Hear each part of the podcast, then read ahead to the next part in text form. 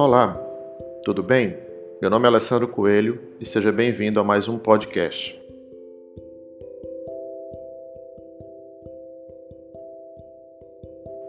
Geralmente ouvimos falar que devemos diminuir as expectativas ou às vezes até eliminar as expectativas em relação a algum acontecimento, a algum projeto, a algum desejo. E o que eu quero falar para vocês hoje aqui, trazer uma visão um pouco mais aberta sobre essa questão da expectativa. É difícil falar sobre expectativa sem falar sobre desejo. E entender o que o desejo é é o primeiro passo para entender o que são as expectativas.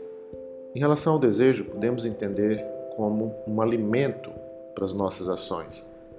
Nós agimos o tempo todo e essas ações são alimentadas pelos desejos, então desejamos o tempo todo. Não há nada de errado com isso, na verdade é um privilégio humano desejar. Entender que o desejo é essencial para que as nossas ações aconteçam é o primeiro passo. De todas as formas, de todas as ações, em todos os momentos, a cada segundo, nós estamos desejando alguma coisa. E, como eu falei anteriormente, não há nada de errado com isso. O desejar é natural, o desejar é saudável, mas existe algo, existe uma forma diferente, um algo mais em alguns tipos de desejo que podem escravizar ou libertar a mente. E aí entramos no quesito expectativa. Podemos entender a expectativa como esse algo mais que não pertence à natureza daquela situação, à natureza daquele objeto, à natureza daquela pessoa ou à natureza daquela relação. Não há nada de errado também com a expectativa. Afinal de contas, desejar é ter expectativas. Se eu, por exemplo, compro um sorvete, é minha faz parte do desejo, faz parte ter a expectativa de que aquele sorvete é gostoso, daquele sorvete vai ah, suprir aquela necessidade, aquele desejo naquele momento. Se eu compro, por exemplo, um instrumento musical, é óbvio que eu vou ter uma expectativa de pelo menos tentar aprender ou aprender alguma coisa com aquele instrumento. Não há nada de errado com a expectativa. Mas quando colocamos ali naquela pessoa, naquele objeto, naquela situação, algo que não pertence a ele, nós criamos, aumentamos o nível dessa expectativa. É justamente essa expectativa aumentada que nós precisamos entender e ajustar e educar essa expectativa. Ora, se o objeto, se a pessoa, se a situação não possui aquele valor, ela possui um valor próprio, ela possui o próprio valor dela, mas não possui aquele valor que nós estamos colocando, esse valor tem que sair de algum lugar. Esse valor tem que ser colocado ali e vai sair de algum lugar. De onde esse valor vai sair? Ele vai sair de você. Por isso sofremos em relação às expectativas aumentadas. Porque se colocarmos um valor que ali não existe, que não, não condiz com aquela realidade daquele objeto, ou pessoa, ou situação, nós vamos ter que tirar da gente, tirar de nós mesmos esse valor.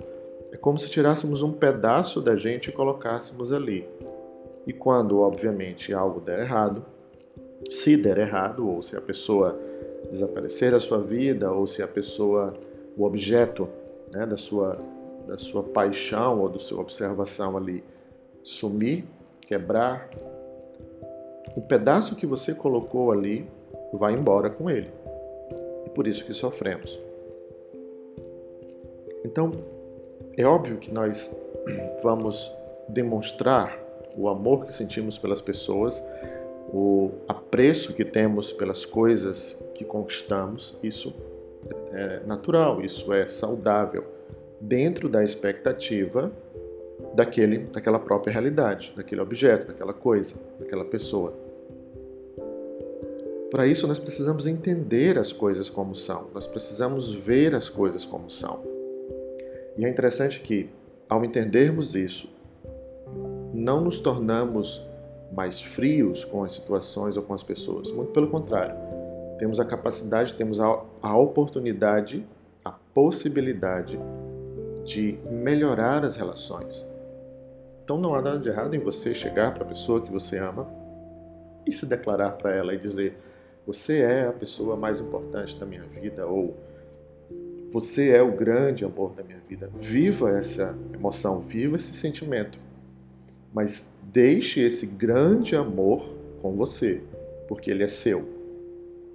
Não deposite na pessoa, mas demonstre para a pessoa. Mas depositar, não. A sua vida ela é independente daquela, daquele amor, daquela, daquele valor que você gerou.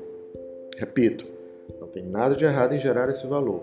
O ruim, na verdade, seria colocar esse valor, depositá-lo, entregá-lo para a situação, para a pessoa ou para aquele objeto. Eu tenho aqui um violão que foi herança do, do meu avô.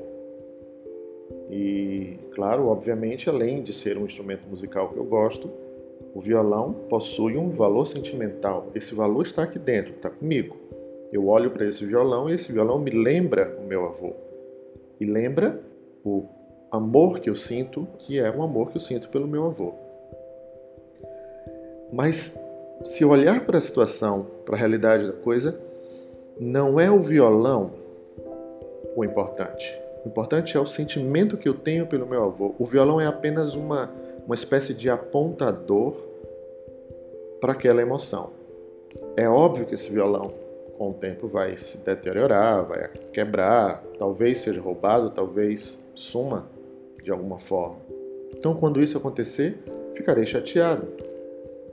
Talvez nem tanto, talvez um pouco mais, depende muito da situação, do momento, mas eu lembrarei, porque já sei da realidade da coisa, já sei da realidade da situação que o amor que eu sinto está comigo, não está no violão, não está no objeto em si.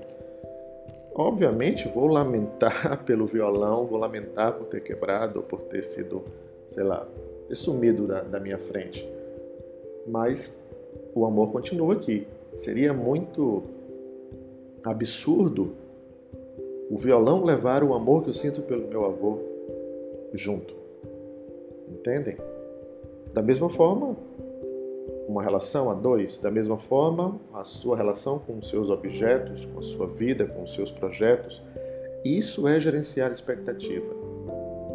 Isso é trazer as expectativas para o seu nível saudável. Qual é o nível saudável de uma expectativa? É o nível da realidade daquela situação. Como que a gente consegue isso? treino, observação, prática. Isso é um aprendizado. Nós vamos aprendendo aos poucos, na verdade, vamos reaprendendo a entender as coisas, a compreender as coisas como são. Não existe nada de errado em desejar, repito, não existe nada de errado com as expectativas. É impossível parar de desejar, é impossível não ter expectativas. Agora, gerenciá-las é plenamente possível e necessário. Lembramos que sempre que eu aumento a expectativa, ou seja, quando eu tiro de mim algo para depositar na realidade daquela situação, eu estou aumentando a expectativa. Eu estou criando futuramente, talvez, um problema, uma dor, um sofrimento. A prática é observar as coisas e tentar entendê-las como são. Vocês vão perceber que a maioria das práticas, a maioria dos exercícios que eu comentar daqui para frente, que eu sugerir daqui para frente, terá essa mesma esse mesmo olhar. Porque no fundo, o exercício em si é um olhar.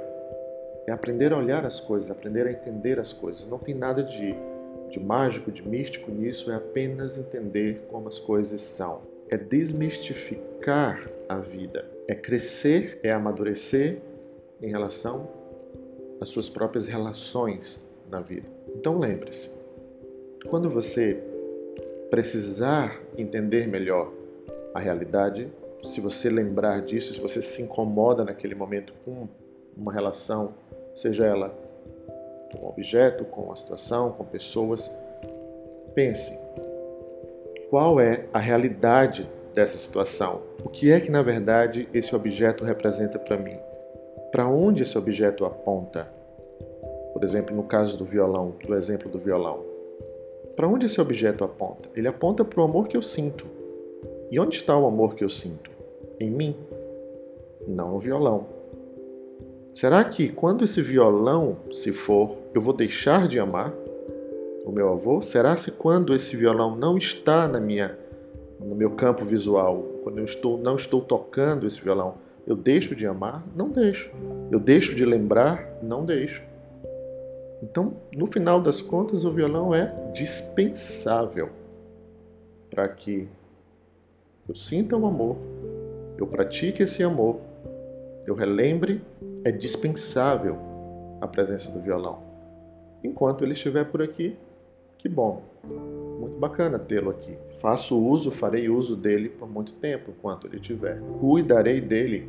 Isso não quer dizer também que eu não vou não vou ter um zelo pelo instrumento. No geral, aprender a entender as coisas como são é a chave para que você possa amadurecer emocionalmente. E todas as relações que você tem e teve até agora e terá daqui para frente, elas pedem um amadurecimento, elas pedem um olhar, elas pedem a realidade daquilo. Não negue essa realidade, não encubra essa realidade. Aprenda a organizar essas expectativas. Aproveite cada momento como ele é. Se entregue para aquele momento, sim. Se entregue para aquela relação, sim. Mas tenha os valores dos objetos dessa relação claramente distribuídos. Vivenciamos plenamente cada relação quando as coisas estão nos seus devidos lugares. Quando as coisas não estão nos seus devidos lugares, nós não conseguimos vivenciar corretamente. A nossa relação com aquilo não é uma relação interessante. Eu vou dar um exemplo para você. Imagina que você olha para aquela pessoa que é o motivo que, que inspira o seu amor né, por ela. E ali você simplesmente se declara para ela: Você é o grande amor da minha vida.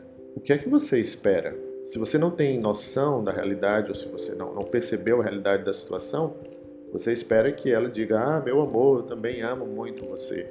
Mas não torne isso obrigado ela tem que me dizer de volta. Não. Imagine o peso, às vezes, né, depende da situação, o peso que você deposita naquela, naquela pessoa.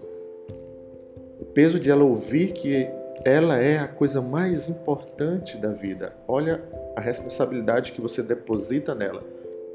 Repito, não tem nada de errado com isso, mas não faça com que ela sinta que ela precisa te devolver alguma coisa.